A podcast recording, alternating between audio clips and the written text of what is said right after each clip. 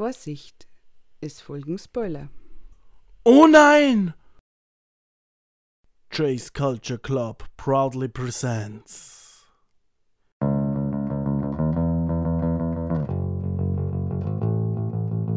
Hier kommt der. Äh, also, ihr werdet ihn nun hören dürfen. Der Mann, der Spider-Man zum Nachbar hat und von Black Panther großgezogen wurde. Unser Comic-Experte Matze Schwarz.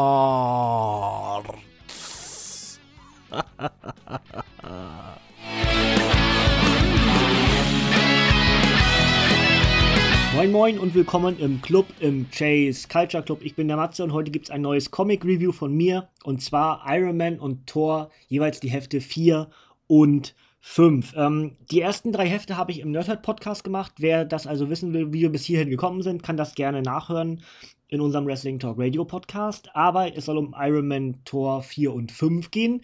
Ähm, zu Ende letzten Jahres hat Panini Comics ähm, die Schlagzahl erhöht und dementsprechend gab es für äh, November und Dezember jeweils zwei Veröffentlichungen. Also Hefte 4 und 5 waren im November veröffentlicht worden und Hefte 6 und 7 im Dezember, damit man entsprechend ein bisschen aufholen kann für den Start des äh, Secret Wars äh, Events. Und dafür musste entsprechend noch ein paar Hefte raus, deswegen hat Panini da die Schlagzahl erhöht im letzten Jahr. Das heißt, die nächsten Reviews, die ich mache, sind entsprechend dann natürlich äh, Thor und Iron Man 6 und 7. Aber jetzt sind wir noch bei 4 und 5. Ähm, ich fasse euch einfach ganz kurz zusammen, was alles so wichtig ist äh, aus diesen zwei Heften. Natürlich auch wieder nicht alles, damit ihr noch ein bisschen was über habt, aber ähm, dennoch, ich sag mal, die wichtigen, ähm, ja, die wichtigen Elemente dieser Comics schon irgendwie. Denn es ist ja eine ganz normale Heftserie. Das ist wie so ein äh, wie so eine Krimiserie im, im, äh, im, im, TV. Wenn ihr da ein Heft ist eigentlich eine, eine Story, ja, kann man so sagen. In, äh, bei den Serien halt eine Geschichte ist eine Folge. Dazu haben aber die Charaktere immer noch eine Nebenstory, die irgendwie wichtig ist. Und genauso ist es auch in diesen äh, Heften hier. Ich fange mal mit dem von Iron Man an. Ähm, Iron Man, wer meine anderen Reviews noch nicht gehört hat, ist inzwischen eher so ein Böser. Das ist durch den Access-Event ausgelöst worden. Das alles äh, würde jetzt zu weit führen, das nochmal zu erklären. Aber er ist jetzt genauso wie damals, als, als Doc Ock Spider-Man war, ist er jetzt der Superior Iron Man, also der beste Iron Man aller Zeiten. Ähm, deswegen auch nicht mehr eine goldene Rüstung, sondern so eine silberne mit, mit Blau anstatt gelb und goldenen Düsen. Ja.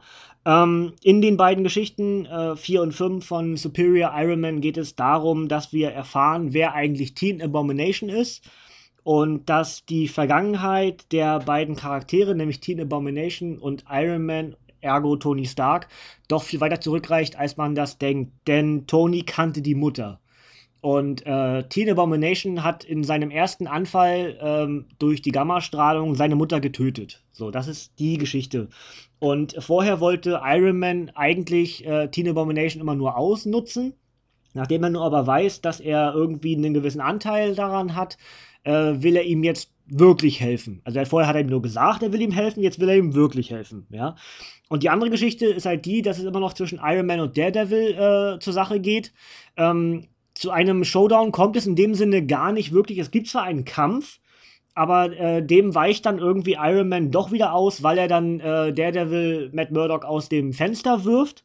Ähm, als dieser wieder aufwacht, also Murdock, äh, kann er sich ja nichts erinnern.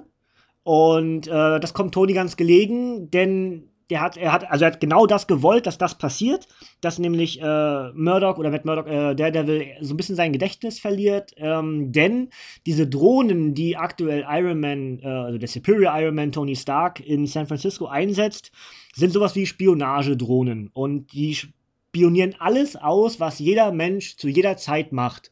Und ähm, Daredevil hat halt rausgefunden, dass, äh, also er kann die fühlen, diese Geräte, und dass das eben darüber hinausgeht, dass äh, Iron Man da nicht das Gute äh, im Sinne hat, sondern eben weitaus mehr. Und ergo erkennt Iron Man die Gefahr in dem, was der Devil jetzt weiß. Er könnte das ja sagen. Und genau das äh, verhindert er dadurch, dass jetzt natürlich der Devil sein Gedächtnis verliert. Und dann sogar bei Iron Man äh, in einer Klinik äh, Schutz findet, äh, dessen neue Freundin taucht damit auf und er ist abgeschottet von der Außenwelt. Ergo, er kann diese ganzen Dinge, die ähm, diese Drohnen halt, diese, diese Sensoren oder diese, äh, diese Daten, die da umherfließen, die kann er nicht mehr spüren, weil er abgeschottet ist. Äh, angeblich natürlich zu seinem eigenen Wohl, aber wir wissen, äh, der neue Iron Man macht nichts für das Gemeinwohl, sondern nur noch für sich. Deswegen ist dort entsprechend in den nächsten Heften abzuwarten, wie es zwischen Daredevil und Iron Man weitergeht. Ähm, übrigens in den nächsten, in den 6 und 7 erfahren wir, glaube ich, auch, wer der Partner von Pepper Potts ist, dementsprechend der andere Iron Man. Das dann entsprechend in den nächsten Heften äh, kleiner Cliffhanger, ja. Ähm, denn das wurde jetzt ein bisschen äh, weggelassen in den letzten Heften. Und äh, das wird jetzt wieder aufgegriffen. Ist ja auch logisch, der Devil ist ja erstmal ausgeschaltet, also brauchen wir einen neuen Gegenspieler. Und das ist wahrscheinlich Pe Pepper Potts mit ihrem neuen Iron Man, beziehungsweise alten Iron Man. Je nachdem, da kommen wir dann noch zu. Ich habe es noch nicht gelesen, deswegen keine Angst, ich kann nicht spoilern, weil ich gar nicht weiß, was passiert. Ähm, in den Torheften 4 und 5 geht es natürlich weiter darum, wer ist eigentlich die neue Tor, wer das noch nicht mitbekommen hat. Wir haben eine, eine Frau, die Tor ist. Tor konnte ebenfalls durch den Access-Event, nachdem ihm äh, Nick Fury etwas ins Ohr geflüstert hat. Äh, nee, nee, nicht, nicht durch den Access, Quatsch, äh, durch Original Sin.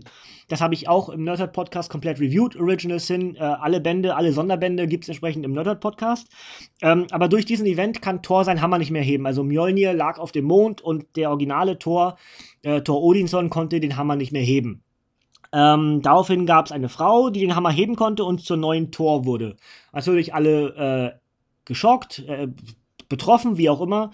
Ähm, in einem äh, Kampf verlor dann der originale Thor noch seinen Arm und kämpft inzwischen mit einer Axt. So, die neue Thor übernimmt jetzt eigentlich mehr oder weniger all das, was vorher der, der originale Gott des Donners gemacht hat und äh, Mjolnir führt sie und ist so schwungvoll und äh, elastisch sagen, nee, voller Elan, also der Hammer ist voller Elan wie noch nie zuvor.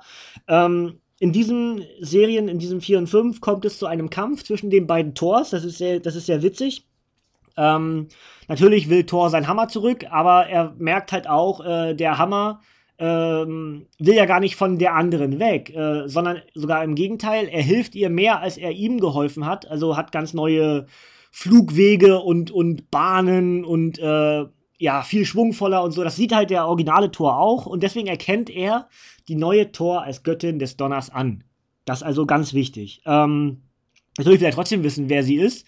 Äh, das wird sogar noch äh, verstärkt, weil die neue Tor den alten Tor küsst. Gibt also Bild, Tor küsst Tor. Und äh, von dort an äh, sagt er, okay, ich kenne den Kuss, äh, ich erkenne das, aber ich kann dich nicht zuordnen, blub, blub, blub, blub, blub.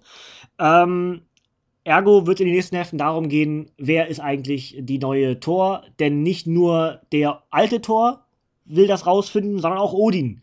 Odin selbst, der Allvater, will es auch wissen.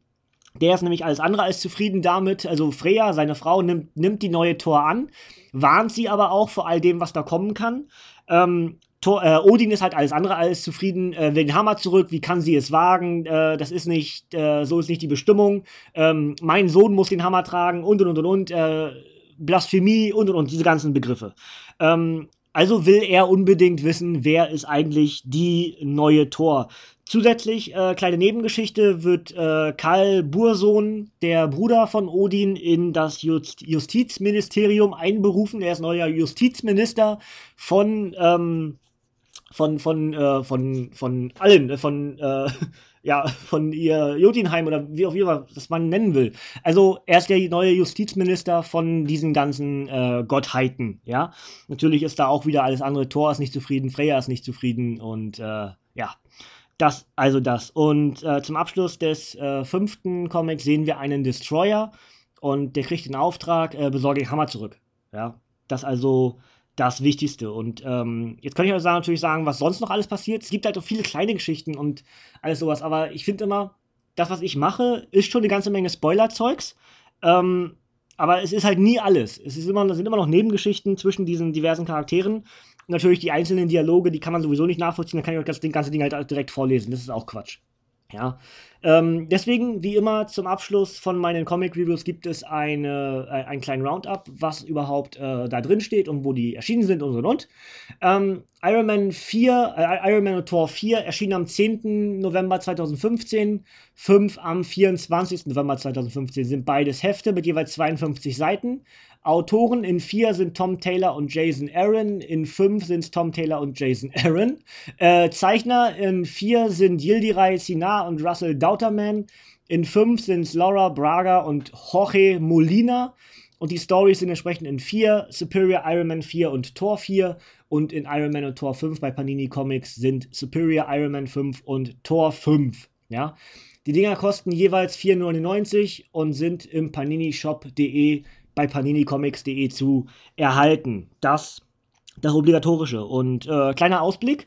Ich habe neben mir schon iZombie zu liegen. Das heißt, das werde ich wahrscheinlich dann als nächstes machen. Und ich lese gerade alte Deadpool-Comics. Also ähm, sowohl die Deadpool-Specials hole ich fleißig auf, als auch die originale Geschichte vor Marvel Now ähm, die ja mit Deadpools Tod endet. Das werde ich auch noch mal irgendwie wahrscheinlich vor dem Film noch machen. Also ich gehe davon aus, dass ihr das im, im Januar noch von mir hören werdet. Muss mal schauen, wie ich dazu komme, so zeitmäßig und mit dem ganzen Wrestling-Podcast äh, ist ja doch alles immer ein bisschen viel. Aber äh, ich versuche es und dann schauen wir mal.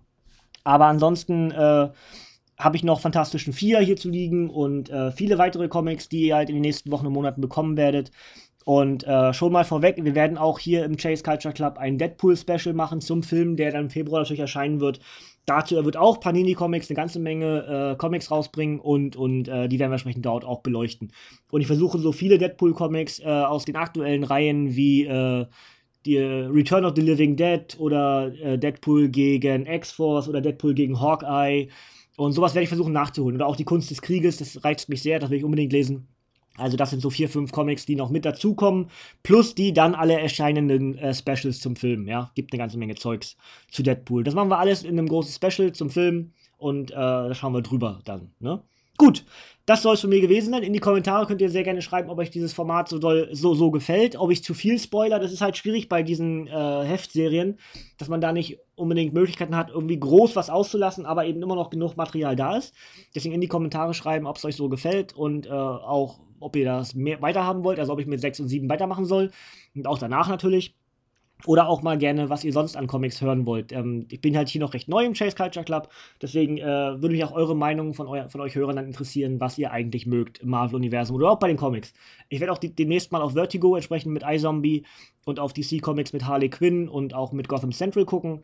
Das also alles schon mal Ausblick auf das, was 2016 hier von mir zu erwarten ist im Chase Culture Club. Und äh, das ist mein Ende. Mein, mein, mein, mein das, das, ist mein Ende. Das ist mein Ende. Oh, nein, ähm, aber äh, Ausschluss vorbei. Und deswegen sage ich äh, bis zum nächsten Mal. Ciao, tschüss.